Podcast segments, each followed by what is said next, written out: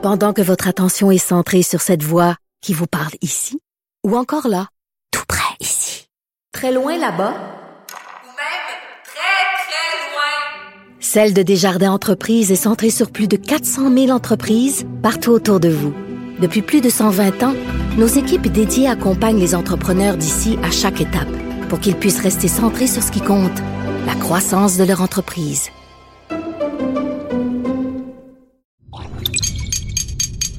Cube Radio patientait depuis avril parce qu'ici on ouvre en avril. Donc depuis tout ce temps, on patientait pour enfin jouer. La journée est magnifique. Ils étaient donc nombreux à avoir réservé leur place pour les premiers départs. Habituellement, euh, en avril, là, quand tu fais un temps plutôt maussade, c'est 250 personnes qui s'inscrivent. Euh, là, ils vont en avoir aujourd'hui plus de 600 là qui vont jouer euh, sur le terrain du parcours du, du Cerf à Longueuil. vous allez voir toutes ces fébrilités-là. Fébrilité -là.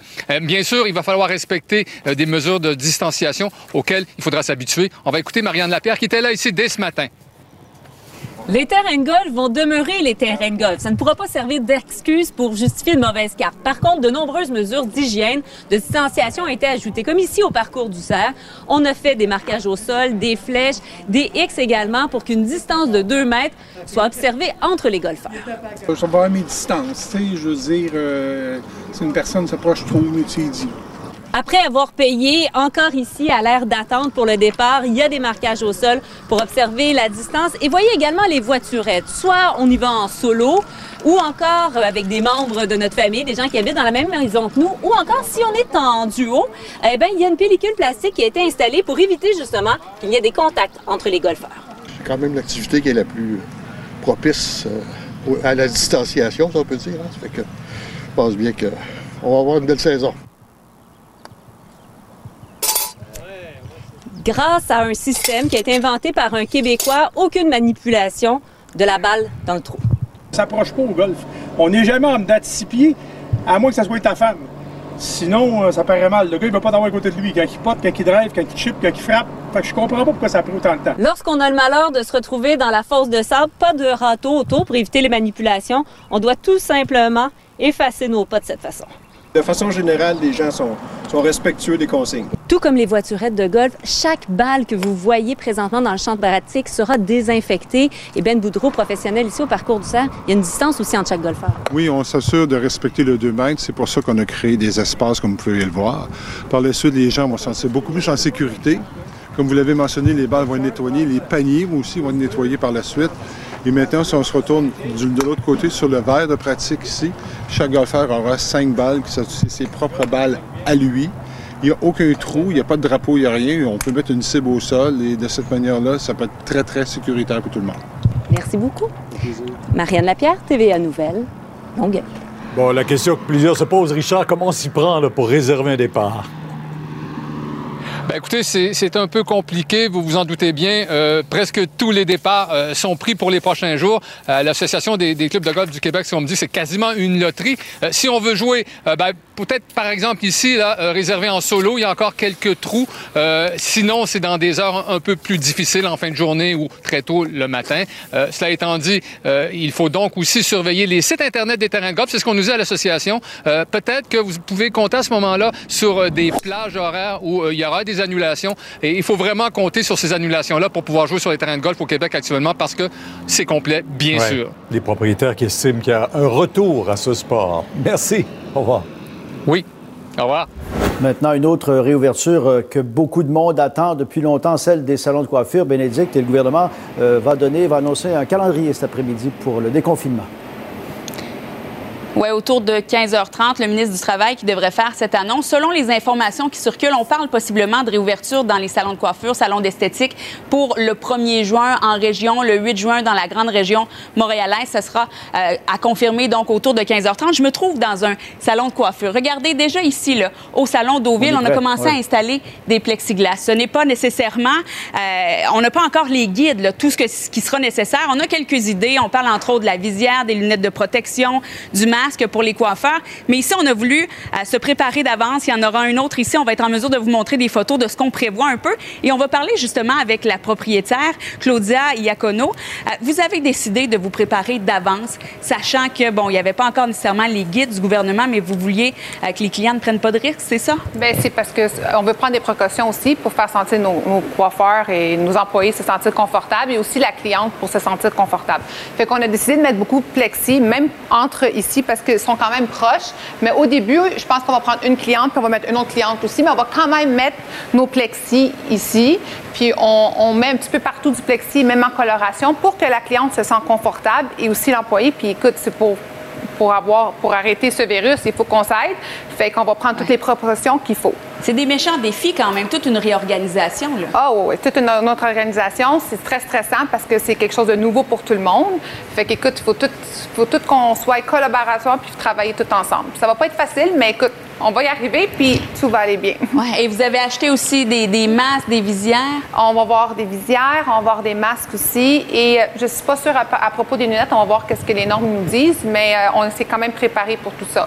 Bien, merci beaucoup, Claudia, de nous merci. avoir fait un petit tour guidé. On voit à quel point ça risque d'être différent un petit peu hein, avec des plexiglas, mm-hmm. euh, des espaces, donc deux mètres. On va tenter euh, justement de limiter, cette, de, de, respecter cette distance et on en saura plus donc à 15h30 cet après-midi. À tantôt, merci. Cube Radio. Cube Radio. En direct à LCN.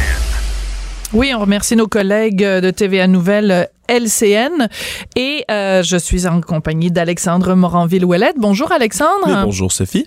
Écoute, je, on parlait tout à l'heure euh, aux nouvelles de, du référendum de 1980. Ça m'a fait penser, toi, t'étais même pas né, t'étais même pas, non, t'étais pas là. Non, moi je suis comme né l'année en fait de, du deuxième référendum. Je suis né en 95. Puis comme je suis né en décembre 95, je peux même te dire que j'étais pas vraiment là non plus lors du deuxième référendum à mon grand malheur. Bon, alors moi, j'avais 15 ans au, au, référendum de 1980. Donc euh, voilà, tout était dit et c'est pour ça que avec l'annonce des réouvertures de salons de coiffure, je vais aller me faire masquer mes cheveux blancs parce que oui, j'en ai parce que j'avais 15 ans au référendum de 1980. Voilà, tout a été dit, Alexandre. Écoute, euh, je vais en revenir sur le point de presse de Justin Trudeau. J'ai parlé un petit peu de ce qu'il a évoqué concernant euh, le port du masque, mais c'est évidemment pas la nouvelle la plus importante qui ressort de son point de presse de ce matin?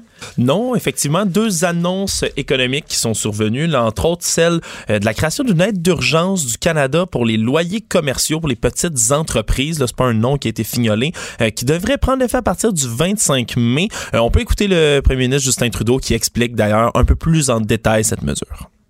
On est en train de mettre sur pied un programme d'aide d'urgence pour le loyer commercial des petites entreprises. Dans le cadre de ce programme, les propriétaires pourront recevoir un prêt subvention pour réduire de 75% le loyer des petites entreprises qui louent dans leurs immeubles, et qui ont perdu la majorité de leurs revenus. Notre gouvernement, de pair avec les provinces et territoires, va couvrir 50% du loyer. On demande aux propriétaires d'immeubles de couvrir 25% et les locataires devront payer le reste à l'aide de programmes comme le compte d'urgence pour les entreprises.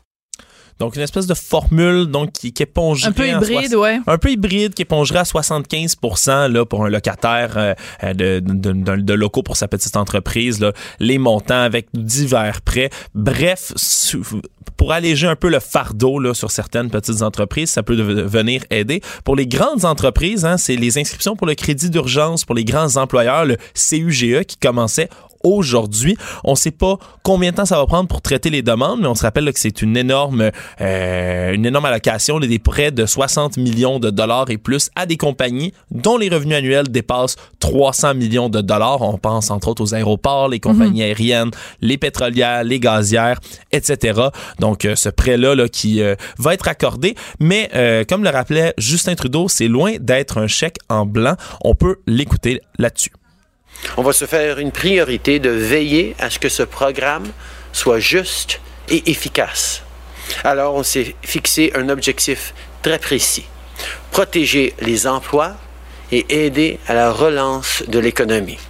Je vais être clair, ce n'est pas un chèque en blanc pour les entreprises. On accorde des prêts pour qu'elle puisse traverser la crise et continuer d'employer des millions de Canadiens à travers le pays.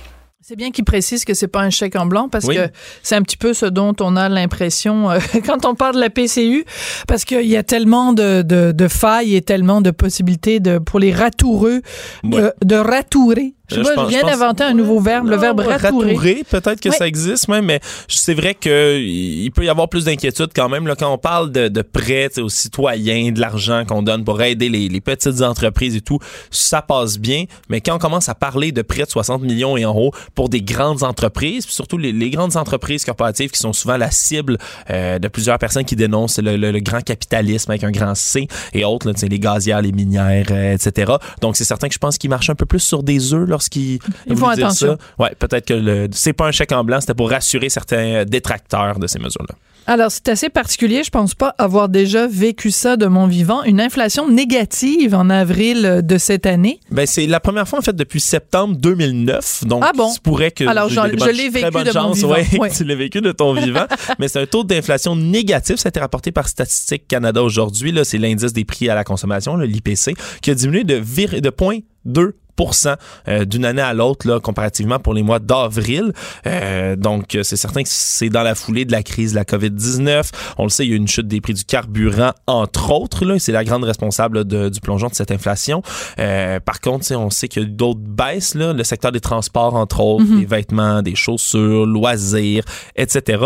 Hein, le seul prix vraiment la consommation qui a augmenté c'est l'alimentation. Mhm. c'est vraiment les épiceries. Alors euh, c'est euh, tout cela qui explique là, une inflation négative pour le mois d'avril Et euh, écoute, à la prison de Bordeaux, un détenu qui a succombé à la COVID. Donc, euh, ben, nos, condoléances évidemment à toute euh, la famille. Mais certainement. Un détenu de 72 ans qui a succombé à la prison de Bordeaux. Il était en attente de sa sentence. Il aurait refusé d'être intubé. C'est le peu d'informations qu'on a euh, pour l'instant. Là, On se rappellera qu'il y a 93 détenus et 37 membres du personnel qui ont été infectés par la COVID-19 depuis le début de la pandémie à cet établissement-là. Il y a même une autre cinquantaine d'agents des services correctionnels qui ont été retirés de façon préventive.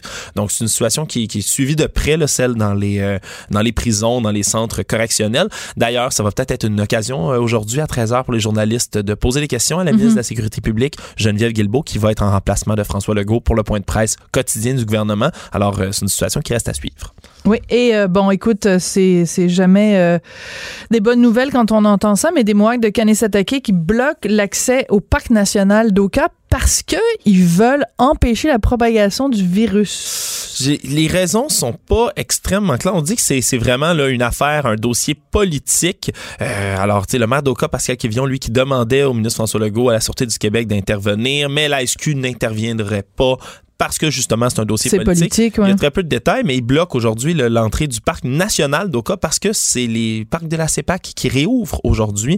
Euh, alors euh, pour l'instant là, il semblerait y avoir là, des négociations, des discussions entre autres avec le grand chef Simon. Euh, pour le reste, ben, c'est certain, il y a déjà des points de contrôle qui ont été mis euh, depuis le début de la pandémie là, par la municipalité, par euh, le- plutôt les, les, les Mohawks de Kanesatake, qui veulent éviter que la, la, la COVID se propage dans leur communauté, qui est à risque. C'est vrai qu'il y a quand même beaucoup de problèmes de diabète, de haute pression, de problèmes cardiaques, des cancers Mhm. chez les populations euh, autochtones, donc des populations qui sont souvent plus à risque. Alors, euh, est-ce que ça a rapport, est-ce qu'il y a un lien entre ces, ces, ces barrages-là, ces contrôles routiers qui avaient déjà été installés? Et là maintenant euh, un blocus devant le parc national d'Oka? Ça reste à voir, la situation qui est suivie de près en- encore une fois en ce moment.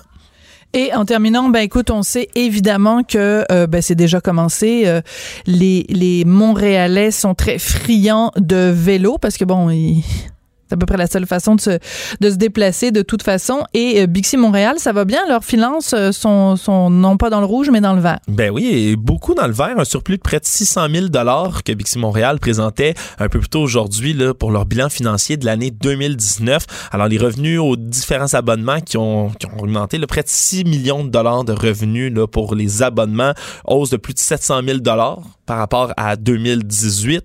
Euh, c'est vraiment une saison record également en 2019. Il y a eu 5,8 millions de déplacements Bixi. C'est une hausse de 8 par rapport à 2018. Alors, c'est une croissance de 80 de l'achalandage sur les cinq dernières années. 309 d'augmentation des ventes, encore une fois, sur cinq ans. Donc, euh, c'est des, bonnes nouvelles. Bixi, ça fonctionne. Euh, Puis si on parle d'une année 2019, là, même pas avant la pandémie, non, non, je ça. n'ose pas imaginer. Ah, ça va être le délire. Richard me disait d'ailleurs que vous êtes. C'est un nouvel adepte. Ben c'est un nouvel adepte de Bixi, mais en fait, on est tous les deux des nouveaux adeptes de Bixi. Ben c'est un petit peu gênant de le dire, Vincent, euh, Alexandre, mais euh, notre fils a 12 ans et jusqu'ici, on lui avait pas, il ne savait pas comment faire du vélo. Ouais, là, on lui avait pas enseigné. Et là, maintenant, euh, ben, c'est un fou du vélo, c'est un, cycliste émérite. Et donc, papy et mamie sont obligés de suivre derrière, un peu essoufflé, ma foi. Mais, mais Bixi, c'est tellement extraordinaire et, et à tel point que parfois on arrive devant un stand de Bixi et il y en a plus. C'est Oui. vraiment hyper populaire. Puis euh, avec ce que la mairesse euh, Valérie Plante a annoncé, là, qu'il y va avoir beaucoup plus de pistes cyclables et de transit mall, comme elle les appelle, euh, parce qu'elle oublie parfois qu'elle est à la tête de la première ville francophone d'Amérique. Donc des transit malls, je suis sûre qu'on peut trouver un mot en français pour ça. Donc il va y avoir en effet beaucoup de, de, de vélos cet été euh, à Montréal et évidemment partout ailleurs dans la province. Merci beaucoup Alexandre. Merci, Désolée de t'avoir appelé Vincent, mais les habitudes, tu sais ce C'est que c'est? C'est un honneur de me faire appeler Vincent. Pour les gens de mon âge, euh, c'est difficile de se départir de nos vieilles habitudes. Merci Alexandre. Merci. Après la pause, on va parler avec le journaliste André Noël parce que il a noté un certain nombre de contradictions dans le discours de Dr Horacio Arruda qui était invité à Tout le monde en parle dimanche. On s'en parle après la pause. On n'est pas obligé d'être d'accord, mais on peut en parler. Sophie Durocher, on n'est pas obligé d'être d'accord. Cube Radio. Alors, vous avez peut-être entendu le docteur Horacio Arruda dimanche à l'émission Tout le monde en parle, en parlant évidemment de la COVID, en disant que c'était vraiment un virus pernicieux et que euh, la raison pour laquelle on, on a euh, longtemps attendu avant d'aller Pendant que votre attention est centrée sur cette voix qui vous parle ici, ou encore là, très loin là-bas, Celle de Desjardins Entreprises est centrée sur plus de 400 000 entreprises partout autour de vous. Depuis plus de 120 ans, nos équipes dédiées accompagnent les entrepreneurs d'ici à chaque étape pour qu'ils puissent rester centrés sur ce qui compte, la croissance de leur entreprise. Agir, c'est qu'on ne savait pas euh, à ce moment-là que euh, la transmission était euh, asymptomatique. Ben, il y a des gens qui ont vérifié les dates puis ils disent ben Horacio Arruda, c'est peut-être pas tout à fait ça qu'il aurait dû dire dimanche. On en parle avec le journaliste André Noël. Bonjour André, comment allez-vous? Ça va bien, vous? Très bien, merci euh, André. Euh, donc, euh, le docteur Horacio- Arruda qui semblait minimiser, en tout cas, l'information qu'on avait en janvier, février, mars concernant euh, le virus. Qu'en est-il exactement? À quel moment exactement on a su de façon certaine que la transmission était asymptomatique? Ben, le docteur Anthony Fauci, qui est un médecin qui joue d'une très, très grande crédibilité aux États-Unis, il joue un peu le rôle de Horacio Arruda auprès de Donald Trump, mais malheureusement, Trump ne l'écoute pas beaucoup. Euh, donc, dès le 31 janvier, euh, il disait euh, sur les ondes de CNN que effectivement le virus euh, pouvait se transmettre de façon asymptomatique. Et il y a eu, pendant tout l'hiver, il y a eu énormément d'études euh, qui euh, ont démontré ça, qui l'ont prouvé. Euh, C'était pas une hypothèse. Finalement, le 13 mars, quand le gouvernement du Québec a déclaré l'état d'urgence sanitaire, il y avait un consensus scientifique à l'effet que le coronavirus pourrait se transmettre de façon asymptomatique. Oui. Alors, c'est un petit peu euh, gênant pour euh, le docteur Arruda parce que quand même, il est notre responsable de la santé publique et toutes les décisions euh, dans ce sens qui sont prises au Québec sont prises euh, suite à son aval ou pas. Donc, euh, le fait qu'il a dit, à tout le monde en parle, qu'il ne savait pas que c'était euh, asymptomatique, c'est-à-dire il faut juste se réexpliquer, c'est-à-dire qu'en fait, on peut très bien transmettre le virus sans soi-même avoir les symptômes. Ça a eu des impacts. Quel genre d'impact ça a pu avoir, André, sur la population québécoise? ben, alors, c'est ça qui est, qui est étonnant dans ce que le docteur euh, Arruda, et je tiens à préciser que je ne mets pas en doute son dévouement, ou etc. là. Mais euh, effectivement, comme vous dites, le docteur Arruda et les médecins qui sont en santé publique, ce ne sont pas des médecins qui sont au chevet des malades. Leur premier rôle, leur tâche principale, c'est de rechercher les bonnes informations et de transmettre les bonnes informations, notamment dans le cas de M. Arruda, de transmettre les bonnes informations au premier ministre François Legault. Alors, il a dit avec raison que c'est un maudit virus, c'est vrai, c'est un virus sournois, et que quand donc euh, le, le- le confinement a commencé, qu'on ne savait pas, donc lui-même ne savait pas que le virus était asymptomatique. Euh, bon, je, je vous indique que je suis un peu étonné de ça. parce Ben oui. Normalement, euh, bon, effectivement, il aurait dû le savoir. Maintenant, qu'est-ce que c'est une des conséquences? C'est qu'on n'a pas fait attention, notamment dans les CHSLD, où se trouvent les personnes les plus à risque, c'est-à-dire notamment en raison de leur âge et aussi de leur état de santé déjà fragile, qu'il pouvait y avoir euh, de la transmission euh, asymptomatique. Il y a énormément de témoignages de préposés aux bénéficiaires et d'infirmières euh, qui disent qu'on leur dit que même s'ils sont asymptomatiques, euh, qu'ils ne peuvent pas être testés, par exemple, s'ils ont été en contact avec euh, un patient infecté.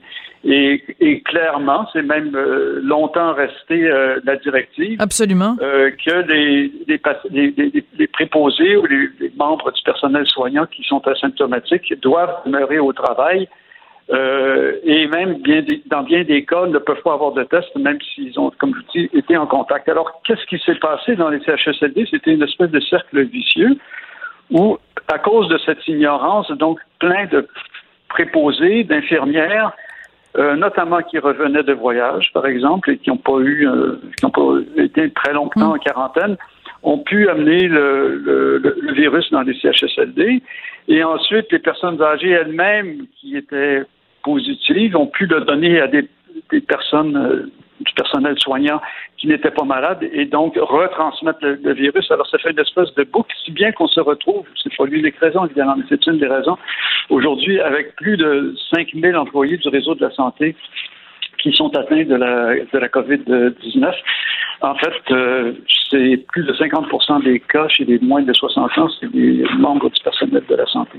Mais, mais Euh, c'est assez, c'est assez choquant en fait quand on, quand on, quand on vous lit parce que vous avez parlé de ça sur votre page euh, Facebook, André, et c'est assez choquant parce que si on se dit bon, euh, en date du 13 mars au Québec, semble-t-il, les plus hautes autorités euh, ne le disaient en tout cas ne pas le savoir. Or, euh, Dr Fauci aux États-Unis le disait à partir du mois de, de janvier ben, euh, on a l'impression que c'est pas quand même pas. On vit en 2020, là. le- les communications sont censées se faire à la vitesse de l'éclair. Comment expliquer un tel décalage entre ce qui se savait aux États-Unis et qui euh, alimentait donc les politiques publiques aux États-Unis et ce qui se faisait et se disait ici au Québec? Ben, je ne le sais pas. Et je dois dire que je ne comprends pas. Oui. Euh, bon, le 13 mars, euh, le docteur Karl Weiss, euh, qui est le président de l'Association des médecins infectiologues et microbiologistes du Québec, disait à Radio-Canada que non, le- la transmission asymptomatique n'existait pas et que c'était des ragots. sur- En fait, il laissait entendre que c'était des ragots sur l'Internet. Ouais, du fake news. Bon, c'est ça. Alors, j'ai écrit euh, deux jours plus tard dans Ricochet Média que non, c'est faux. Euh, c'était pas des ragots sur Internet. Euh, C'était abondamment documenté. Et puis, j'ai pu citer de très nombreuses études en ce sens. Maintenant, euh, je ne veux pas accabler le docteur. Euh, Je veux dire, il est occupé euh, 18 heures par jour à Mhm. traiter des patients. Euh, c'est pas son rôle. On peut croire qu'il n'a pas le, le- le temps, puis c'est carrément pas sa, sa- sa fonction que d'aller de se tenir forcément au fait des toutes dernières découvertes et des publications médicales. Mais c'est certainement le rôle de la santé publique. C'est ça le rôle de la santé Absolument. publique. c'est De chercher les bonnes informations, de transmettre les bonnes informations. Alors ça, c'est une chose sur la question euh, as- asymptomatique. Malheureusement, il y a aussi d'autres in- très bonnes informations cruciales qui ne sont pas transmises, notamment concernant le masque. Bon, ben là, je, suis tellement euh, contente que vous alliez là, André, parce qu'on on partage cette passion pour le dossier des masques. Je vous suis depuis le début et vous en avez fait vraiment, vous aussi, un, un cheval de bataille. Comment expliquer que depuis le début, docteur Horacio Arruda nous a, a commencé d'abord par nous dire non, non, non, le masque, c'est dangereux euh, parce que les gens savent pas comment le manipuler puis ça donne ce faux sentiment de sécurité, alors qu'il existait plein d'études et même des méta-études prouvant qu'au contraire, c'est un geste barrière fabuleux. Et il y a même eu un rapport au Québec en 2017 en disant si jamais il y a une pandémie euh, au Québec, la première chose à faire, c'est de dire à tout le monde, la première chose à faire, c'est de dire aux, gens de porter le masque. Mais ça aussi, je dois dire que c'est mystérieux et là, je quitte un petit peu euh, ce qui devrait me caractériser, qui est du journalisme d'enquête, pour rentrer un peu dans les émotions.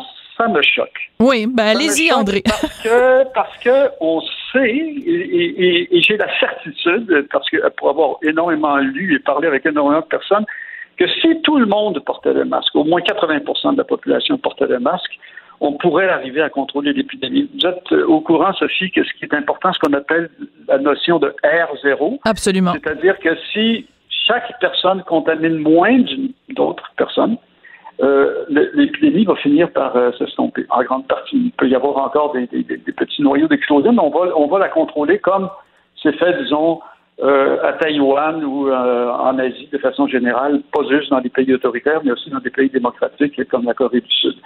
Alors, concernant le masque, maintenant, ce qui est vraiment particulier, c'est que le message premier qui a été lancé par le docteur Arruda, c'est que c'était surtout un objet de contamination ou encore que euh, donnait un faux sentiment de sécurité parce que c'est comme si on portait le masque, on arrêterait de se laver les mains ou de Ben oui. garder la distanciation sociale, qui sont deux mesures extrêmement importantes. Je suis pas en train de dire qu'il faut abandonner ces deux mesures-là. Mais moi qui suis un homme, pourtant, là, je suis capable des fois de faire cuire des patates et du steak en même temps. là. Je les femmes sont meilleures que moi là, pour faire plus qu'une chose à la fois, là, mais même les gars, on est capable des fois là, de Ouais, ouais. à la fois porter le masque, laver les mains, puis garder la distanciation physique. Bon, alors, je veux dire, maintenant, le, le gros problème avec le masque maintenant, c'est que, bon, le gouvernement refuse de le rendre obligatoire. Ouais. Déjà, en partant, je pense que c'est une erreur, mais aussi, c'est que le message qui est lancé par le gouvernement, par M. Legault, mais je n'en veux pas, M. Legault, parce qu'il est mal informé, c'est que M. François Legault a dit, quand il a dit oui, on fait une forte recommandation, mais sachez que ce masque, c'est quelque chose, c'est une mesure pour protéger les autres. Hmm. Sous-entendu, le masque est inutile pour se protéger soi-même. C'est faux. C'est C'est complètement faux, faux. totalement. Euh, alors, il y a eu un, y a un épidémiologiste qui est très réputé euh, au Canada anglais, Félix euh, Lilly, qui a écrit une lettre d'ailleurs dans le Globe and Mail. Il a été plus de 20 ans à l'Agence de santé du Canada, disant non, c'est- prouvé que le masque protège le porteur aussi. Il le protège, protège pas parfaitement, c'est vrai. C'est pas, c'est loin d'être parfait, mais ce qui est vraiment fondamental ici, c'est la question, la notion de charge virale. Si on limite la charge virale à laquelle on est exposé, on limite les risques Ben, de s'infecter et de tomber malade. Absolument. Donc, je veux dire, si on envoie, si le gouvernement, d'un côté, dit que ce n'est pas obligatoire, c'est comme une recommandation dont on parle très peu finalement, et qu'en plus, on dit c'est seulement pour protéger les autres, ce que ça veut dire concrètement, c'est que la grande majorité des gens ne le porteront pas. Parce que sinon, seuls ceux qui vont le porter vont être ceux qui sont ou bien altruistes, qui vont le faire pour les autres et non pas pour eux, ou encore qui sont bien informés. Mais donc, autrement dit, le message central du gouvernement qui devrait être dans les lieux fermés, dehors, c'est une autre affaire, mais dans les lieux fermés, publics, évidemment, porter le masque, ce, ce message-là ne passe pas. Quand François Legault dit une telle chose et que le docteur Arruda est à côté, le docteur Arruda devrait avoir l'indépendance d'esprit de dire Excusez-moi, Monsieur Legault, mais ici, vous faites erreur. Le masque protège aussi les porteurs. Absolument. Et André, il faut que je vous dise. Ce Oui. qu'on me dit, je je vais juste ajouter cet élément, ce qu'on me dit, c'est qu'ailleurs, notamment en Ontario, le responsable de la santé publique osent critiquer. Il ne s'agit pas d'accabler, mais osent critiquer des fois où ils mettent des points de vue divergents avec euh, le gouvernement. Oui, alors c'est très important parce que j'ai commencé l'émission en disant que M. Trudeau euh, à Ottawa nous avait euh, laissé entendre que la santé publique allait faire une annonce concernant le masque. Ben, la nouvelle vient de tomber, donc je vous la communique, André, au fur et à mesure que que je l'ai. Donc Santé publique Canada recommande désormais formellement le port du masque non médical lorsqu'il est difficile de respecter les règles de distanciation physique. Donc, c'est pas une obligation, mais c'est quand même une recommandation formelle du port du masque non médical. Donc, ça va quand même dans le sens de ce dont on discute euh, depuis, depuis plusieurs minutes, là. Mais tout à fait. Et il faut savoir que bien souvent, la distanciation physique euh, est, impossible, notamment par exemple dans le métro. Mais aussi, je regardais euh, le docteur euh, Arruda, tout le monde en parle, puis là, il, il- il donnait comme exemple les mesures qu'il faut faire, c'est tousser dans son coude. Vous savez que c'est une mesure qui est recommandée par le gouvernement du Québec depuis deux mois. Et pendant longtemps, on n'a pas recommandé de masque. Quand on regardait sur les annonces, on il y avait il faut se laver les mains, il faut garder la distanciation, il faut tousser dans son coude. Mais pensez-y deux secondes. Au, au niveau des projections, des gouttelettes, je veux dire, on limite beaucoup plus les gouttelettes si on tousse dans un masque que si on tousse dans son coude. Je veux dire, c'est- comme la simple logique. Ben oui, ben je, mais je suis tellement... Les gouttelettes peuvent aller en haut et en bas du coude, mais je veux dire, elles vont rester dans le masque. Pas parfaitement encore, mais certainement plus dans un masque que dans un coude. Alors ici, on est un peu on dit un, un peu quelque chose qui est illogique. Ça ne se compare pas. Le masque est plus efficace que le coude. Alors pourquoi continuer de dire ah ben si on ne peut pas tousser dans son coude parce qu'il y a du monde à côté de soi, oui le masque est bon. Non, le masque est supérieur au coude. Point à la ligne. Ben, je suis tellement d'accord. Et puis, je, je, écoute, vous, vous m'enlevez les, les, les mots de la bouche, André, parce que euh, pas plus tard que, je pense, c'était lundi ou dimanche, il y avait un, un pamphlet du, du gouvernement qui était, qui était publié ou qui était inséré dans les, dans les journaux. Et euh, j'imagine qu'il avait été fait il y a quelque temps parce que on était encore avec les bonnes vieilles euh, recommandations. On se lavait les mains, deux mètres de distance, le coude et le masque n'était pas là. J'en revenais pas. C'est c'est vraiment, c'est choquant. Et la comparaison que vous faites avec le coude est très juste. Comment peut-on, c'est parce que la raison pour laquelle on tousse dans notre coude, c'est pour empêcher la propagation des gouttelettes. Mais je dirais, venez pas me dire que le coude protège mieux que le masque. C'est complètement ridicule. Et si on prend pour acquis, si on prenait pour acquis que même le docteur Arruda avait raison au début quand il disait c'est un faux sentiment de sécurité, ben venez pas me dire que le coup tousser dans son coude c'est pas un faux sentiment de sécurité. Ben, Je sais pas, c'est vraiment non mais c'est choquant. Mais on a, mais, mais malheureusement, oui, c'est choquant parce que ça a des conséquences. Si c'était quelque chose qui n'avait pas de conséquences, euh, ça serait pas choquant. Mais ici, à un moment donné, on se retrouve dans une situation exceptionnelle. Euh, moi, je suis sorti de mon cadre de confort là, en, en- en- en disant des choses très, très dures. On me les a énormément reprochées. C'est pas populaire. Ce que je dis là n'est pas populaire. Le docteur Arruda est très populaire. Il est très aimé au sein du ministère de la Santé, au sein du gouvernement, au sein de la population. Les gens, je pense aussi psychologiquement, c'est normal, ont besoin, je veux dire, d'avoir confiance dans les autorités. Puis je suis pas en train de dire ici que tout ce que font les autorités est mauvais. Là. Je veux dire, et, et même de, le docteur Arruda a fait des bonnes choses aussi. Mais c'est juste au niveau de la qualité de l'information. C'est- c'est- mon, mon critique, c'est- c'est que c'est- ils sont pas, la santé publique n'est pas sur la coche, si on peut dire. Ils ne- ils- ils- euh, quand on regarde, puis quand on examine ce qui se fait dans des pays où ça va beaucoup mieux, notamment les pays asiatiques, je veux dire, c'est, on ne fait pas ce que les pays asiatiques font. Je veux dire, on le fait juste en toute petite partie, alors qu'on devrait suivre totalement leurs exemples.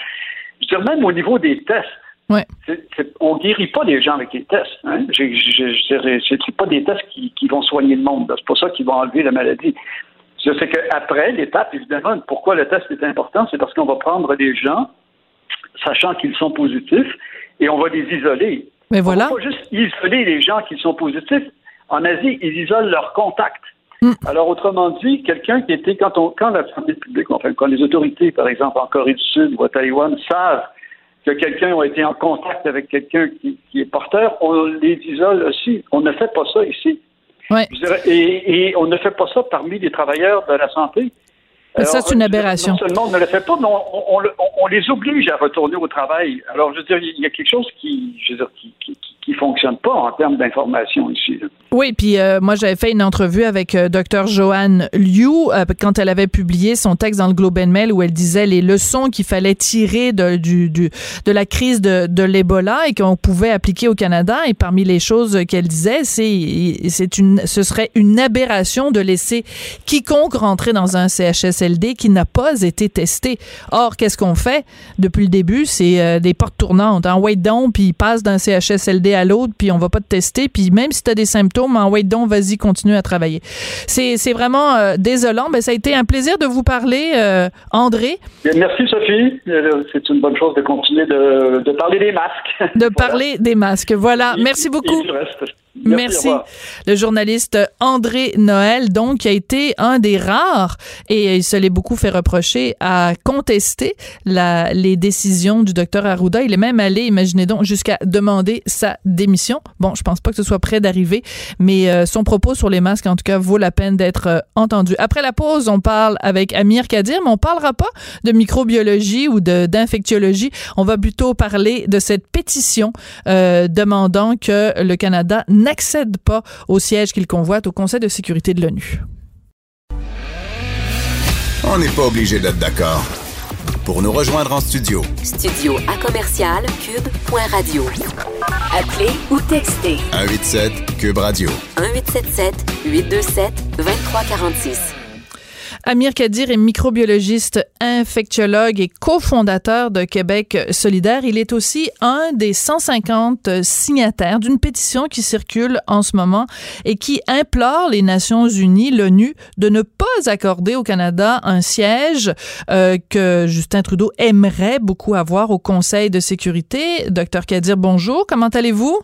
Bonjour, Madame Durocher, ça va très bien, merci. Nos dernières entrevues portaient sur la COVID-19. Est-ce que vous permettez quand même que je prenne un petit 30 secondes pour vous demander de réagir à cette décision d'Ottawa de recommander fortement le port du masque pour parler de l'ONU après?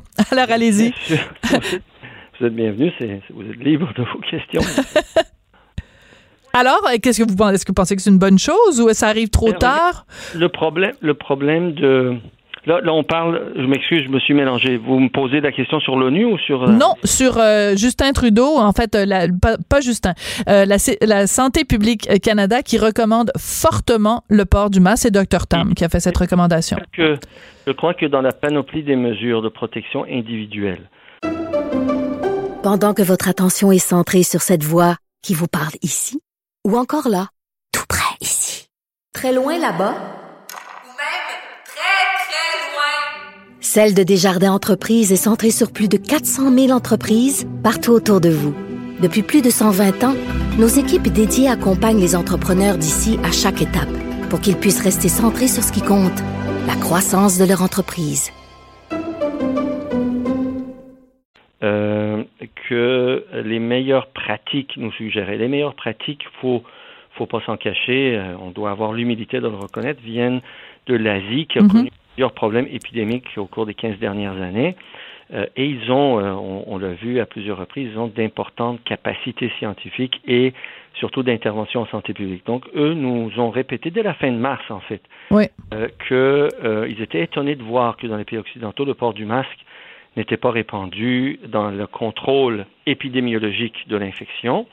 Et bon, tout de suite après, plusieurs pays européens se sont ajustés. Par exemple, l'Allemagne l'a introduit dans les transports publics et dans certaines circonstances. Mais je crois qu'au Québec et au Canada, on a un peu trop tardé, bien que, rappelons-nous, dès après le moment où, en début avril, vers le 4 ou 5 avril, la CDC d'Atlanta a dit aussi que le port du masque était recommandé dans les lieux publics lorsqu'on ne pouvait pas respecter les limites de 2 mètres, on- les autorités de santé publique au Québec ont dit, bon, ben, c'est c'est pas une mauvaise idée, mais il n'y a pas eu une espèce de campagne énergique de recommandation, ce qu'il nous aurait fallu vraiment.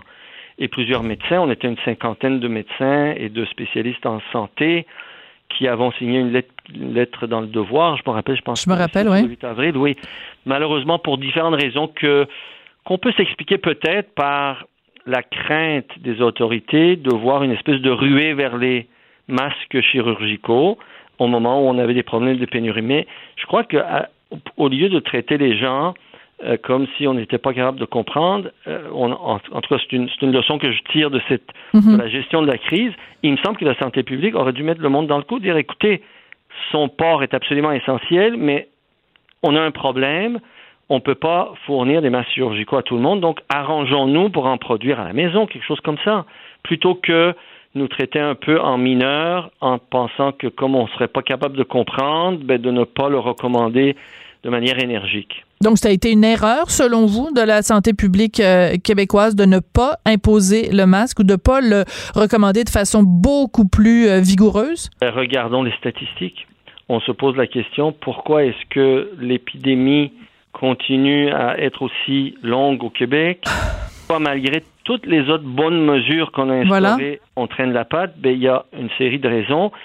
Puis, euh, logiquement, scientifiquement, je pense qu'il faut envisager qu'une des hypothèses soit le fait qu'on n'a pas introduit et fait des campagnes énergiques dès le début du port de masques pour tout le monde dans les espaces publics. Bon, euh, je vais vous poser la question encore plus clairement, euh, docteur Kadir, puis je vous jure qu'après on parle de l'ONU. Est-ce qu'il y a des vies qui ont été perdues au Québec parce qu'on n'a pas imposé suffisamment tôt le port du masque? Comment, comment sauter à cette conclusion? Je ne, on peut pas. Je pense que c'est difficile de blâmer les personnes qui ont pris cette décision de cette manière. Ce que je peux dire, c'est que je crois qu'un contrôle épidémique rapide dans des cas d'infection respiratoire dorénavant euh, implique, c'est-à-dire parmi les mesures de prévention individuelle, le port du masque dans les endroits publics, c'est nécessité. Et si on ne le fait pas assez tôt, ben on a plus de cas. Et si on a plus de cas, ben on a plus de morts. Bon, parfait. Je vous avais répondu sans y répondre. Merci. Euh, donc, parlons de cette pétition que vous avez signée. Pourquoi, selon vous, le Canada est un trop vilain pays pour avoir le droit de siéger au Conseil de sécurité de l'ONU?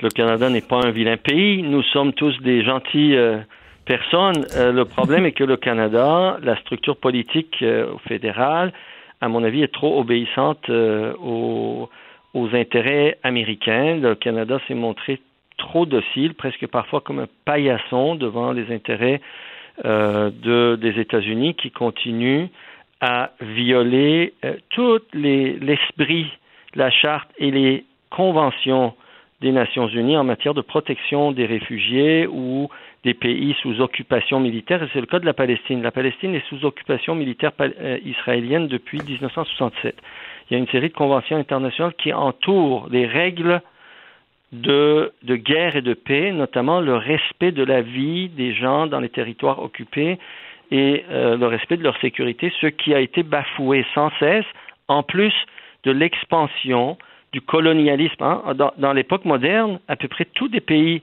civilisés dans le monde entier ont rejeté le colonialisme, c'est-à-dire l'occupation par la force de territoires qui appartiennent à d'autres peuples, Or, Israël le fait par l'expansion des colonies de peuplement en territoire occupé.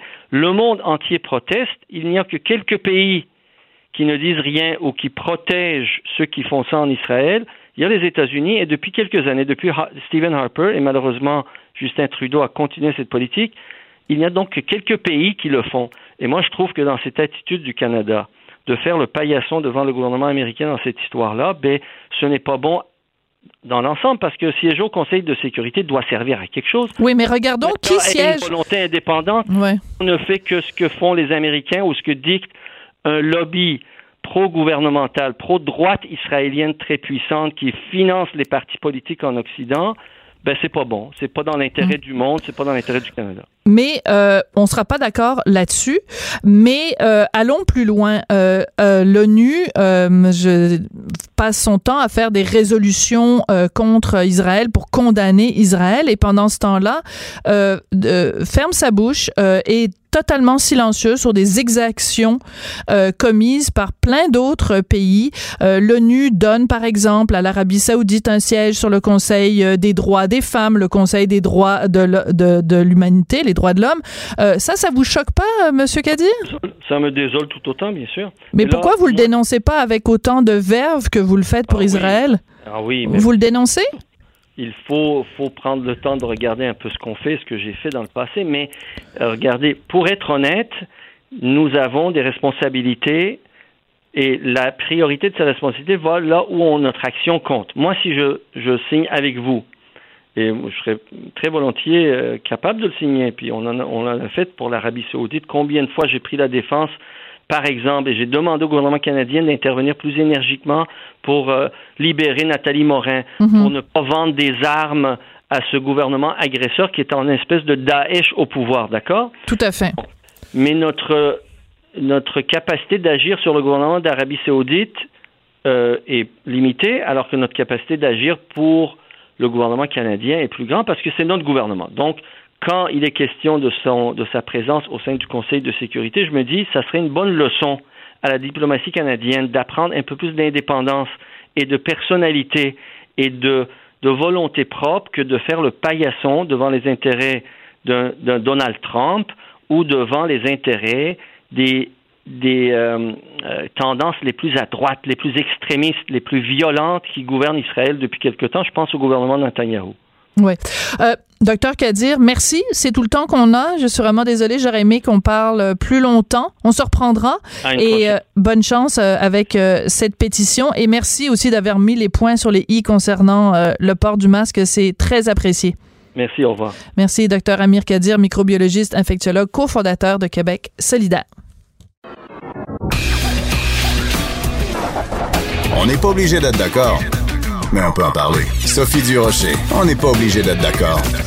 Cube Radio.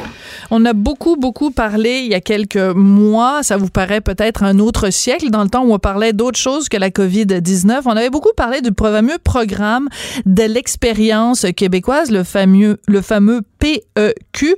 Ben, il y a une nouvelle mouture qui va être prochainement présentée par le gouvernement Legault et selon cette nouvelle mouture, les étudiants internationaux vont de- désormais avoir besoin d'une expérience de travail pour postuler. On va en parler avec euh, l'avocat spécialisé en droit de l'immigration, maître Stéphane Anfield. Bonjour, maître Anfield.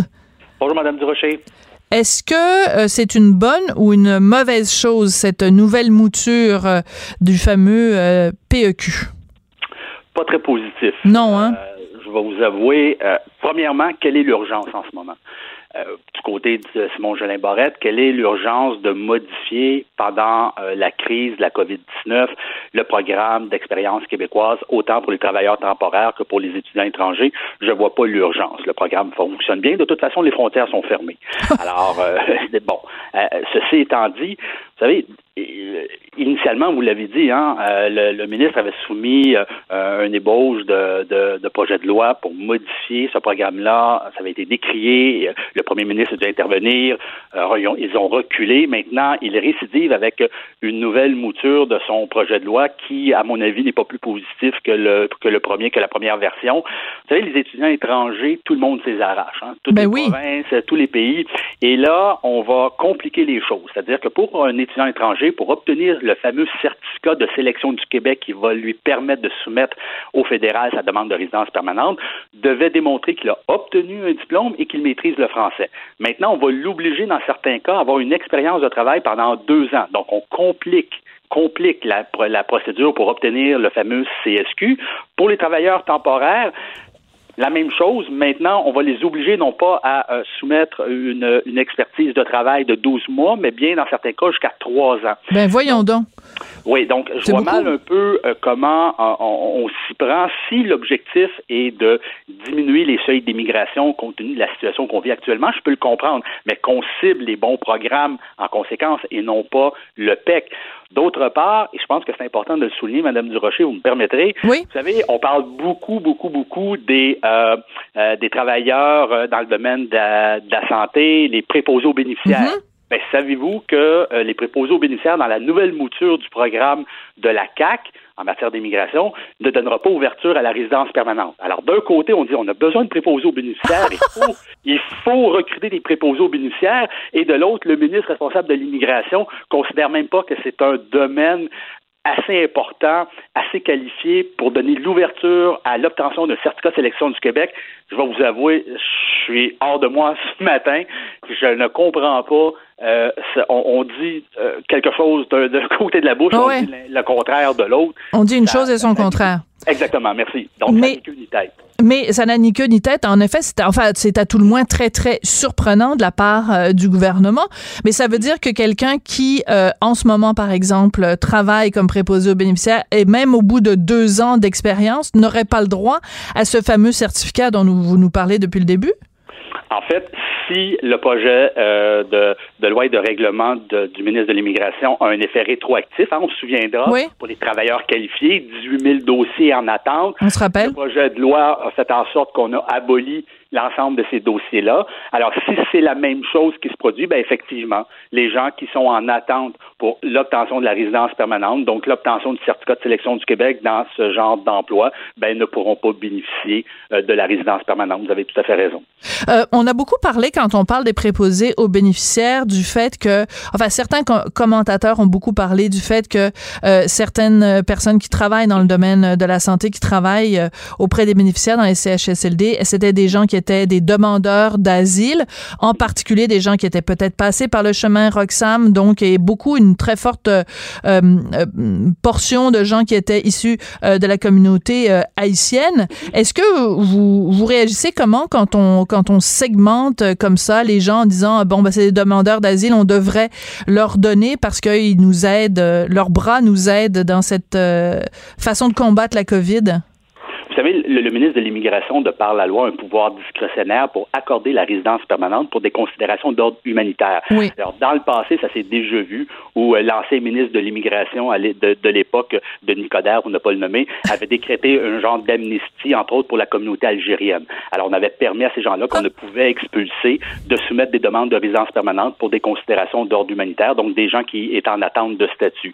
Alors maintenant, on vit une crise, euh, disons-le, exceptionnelle. Alors, situation exceptionnelle, mesures exceptionnelles, qu'on permette à des gens qui combattent actuellement la COVID-19 au sein du euh, système de santé québécois, qui sont en attente de statut, que ce soit des demandeurs d'asile en instance, des gens qui, qui, se sont vus refuser leur demande de statut ou, des gens qui sont tout simplement en attente euh, de régulariser leur situation au Québec.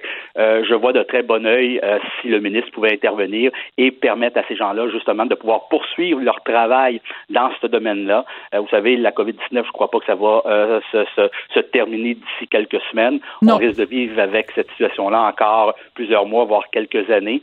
Alors, ça serait un peu absurde de voir ces gens qui euh, se donnent corps et âme pour sauver nos aînés, euh, travailler dans le domaine, mettre leur propre santé en péril et d'ici quelques mois, quelques semaines, ben, leur demander de quitter le Québec. En effet je pense que dans les circonstances, et là, évidemment, hein, euh, le, premier ministre dit, ben là, moi, je veux pas permettre à des gens de rentrer illégalement au Québec, qu'il y ait plus de gens qui passent par le chemin Roxham. C'est pas du tout ça, la procédure qui est demandée actuellement. C'est ceux qui se trouvent déjà en sol québécois, mhm. qui sont déjà en attente de statut, qui travaillent déjà dans le domaine de la santé, de pouvoir régulariser leur situation pour des considérations humanitaires.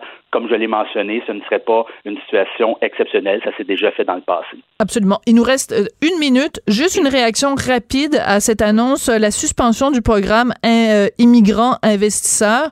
Euh, C'était déjà à l'arrêt depuis l'automne passé. Là, c'est suspendu jusqu'au 1er avril 2021, puis c'est pas une farce. Est-ce que c'est une bonne nouvelle, ça? Personnellement, je trouve que c'est une excellente nouvelle. Je trouve que ce programme-là, euh, donc d'investisseurs, c'était une façon pour certains de s'acheter une citoyenneté. Euh, alors qu'on c'était des gens qui ne faisaient qu'investir leur argent. Euh, c'est pas des gens qui venaient contribuer à la mhm. société québécoise.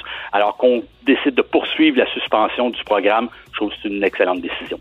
Maître Stéphane Enfield, vous êtes avocat en droit de l'immigration. C'est toujours intéressant de vous parler parce que vous nous éclairez toujours de vos lumières. Merci beaucoup, c'était passionnant. Ça fait plaisir. À la prochaine. Au revoir. Merci. C'était l'édition du 20 mai 2020 de l'émission On n'est pas obligé d'être d'accord. Merci à Hugo Veilleux, Maude Boutet à la recherche. Merci à Gabriel Meunier à la mise en onde. Ben, c'est une bonne journée. Le gouvernement canadien qui dit oui, on vous encourage fortement à porter le masque. Excusez-moi, je suis très enthousiaste. Alors, je vais remettre mon masque et on se retrouve demain. Cette émission est maintenant disponible en podcast. Rendez-vous dans la section balado de l'application ou du site cube.radio pour une écoute sur mesure en tout temps. Cube Radio, autrement dit. Et maintenant, autrement écouté.